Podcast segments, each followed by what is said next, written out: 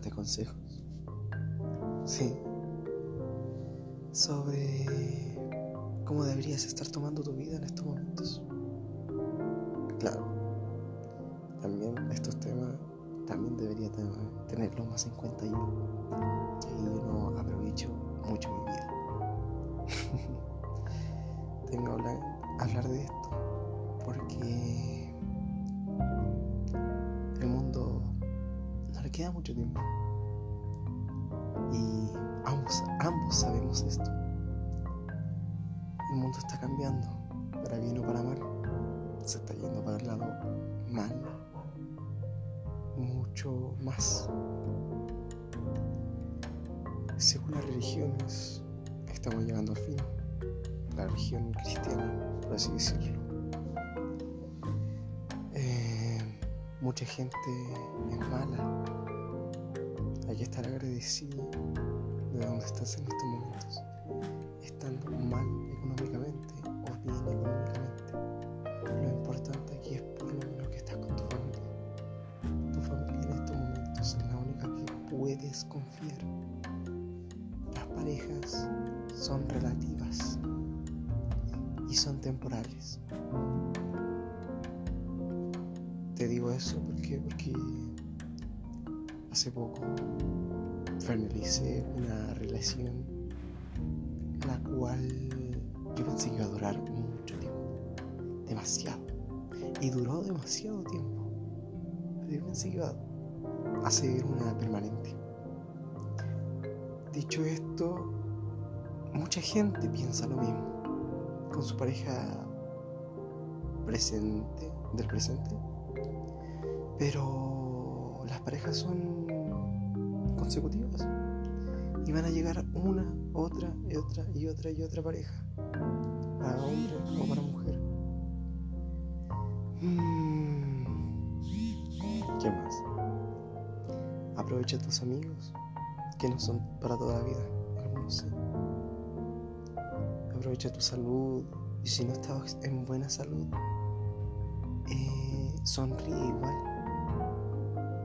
No pierdas el tiempo amargándote. ¿Por qué? Porque eso te va a empeorar.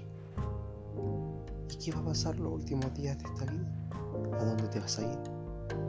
¿Cómo vamos a reencarnar o dónde vamos a aparecer? Yo, por mi parte, me considero creyente. No tengo religión, ya que estamos en un momento en que la religión es cualquiera puede ser la la ¿cómo se llama esto? La religión satánica, la malvada.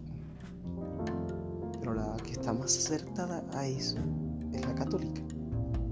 ¿Por qué te digo esto? Según la Biblia, la bestia de siete cabezas, que supongo que la mayoría de la gente conoce esta historia, trata de asesinar el bebé que quiere, que va a tener la María. Y ese bebé es Jesucristo.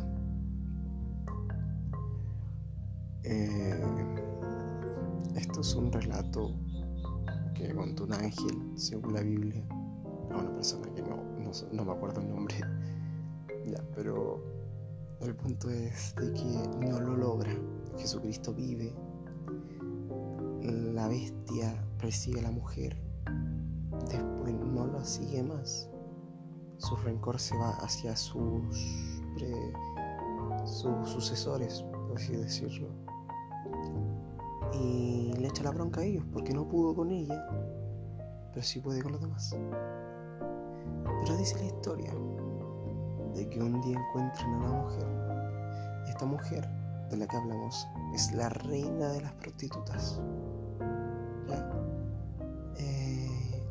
No en el mal sentido de por sí. Porque estamos hablando que satisface a los reyes del mundo. Las colonias que hubieron en su tiempo.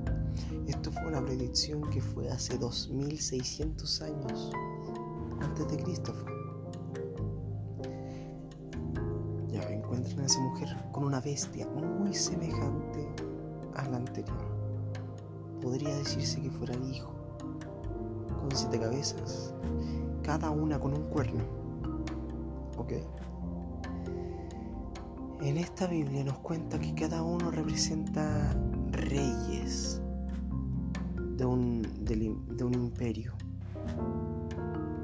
Este imperio crea una sociedad o una iglesia satánica, pero se tapa diciendo que es una iglesia religiosa en el sentido de que es santa.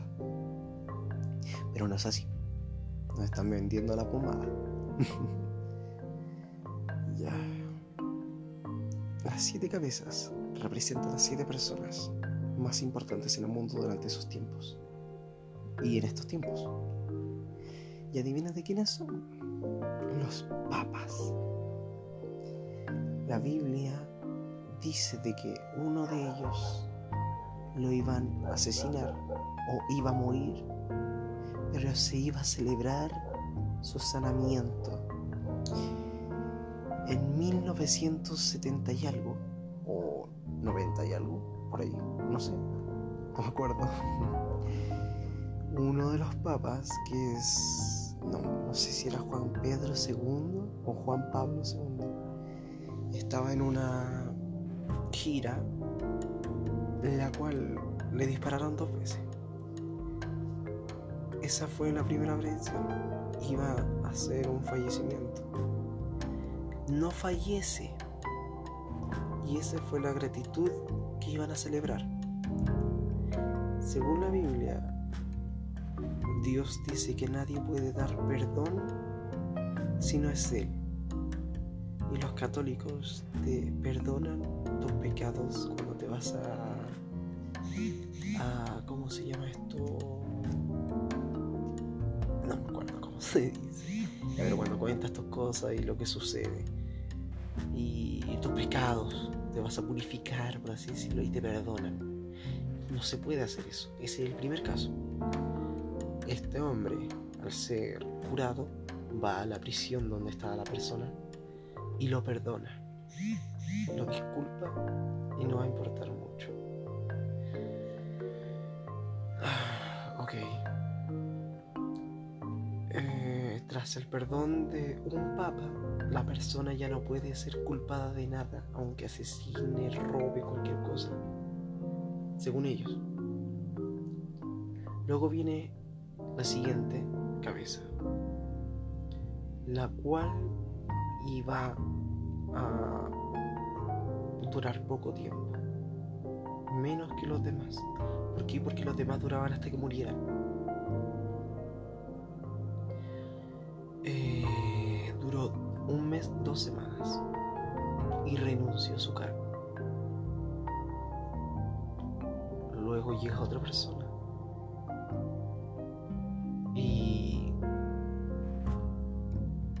dura también menos que los demás. Y adivinen qué cabeza es la séptima. Ella.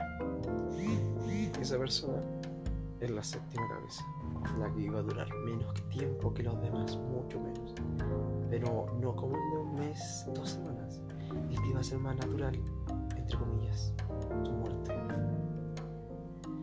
Pero nos cuenta el ángel que iba a haber otra cabeza que no tiene nada que ver. Pero está ahí. Esta cabeza es el que iba a retomar el camino que estaba teniendo la séptima. Iba a seguir con ello. Y es el presente Papa, el Papa Francisco. Según la Biblia, después de esta criatura, esta bestia, muriera no va a haber más imperio.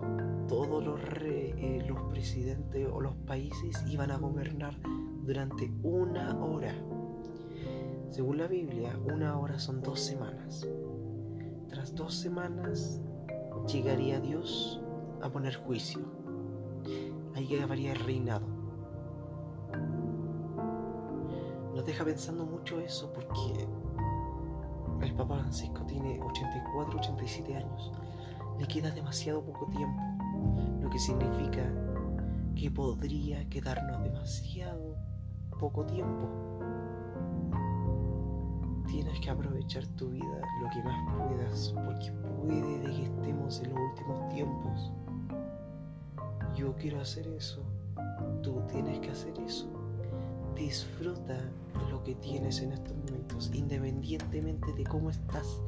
Agradece que puedes estar con alguien. Que si no tienes amistad, tienes familia. Si no tienes familia, tienes alguna mascota. Y si te tienes a ti mismo, considérate algo o em, considérate a alguien al que puedes querer. Porque si no te quieres a ti, ¿quién te va a querer? Yo no me quiero mucho. Cualquiera podría decir eso. Pero uno tiene que comenzar de sí mismo. El cariño tiene que comenzar de sí mismo para poder dárselo a otros. Eh, sé buena persona. Si ya, tuviste pecados, ok. Ya los disfrutaste. Discúlpate. Pídele perdón a Dios. Y si eres ateo, considera mucho eso. Piénsalo bastante, investiga, no te quedes con la sensación de que no hay nada. Yo también fui ateo por un tiempo y no pude serlo porque yo sentía que había algo más.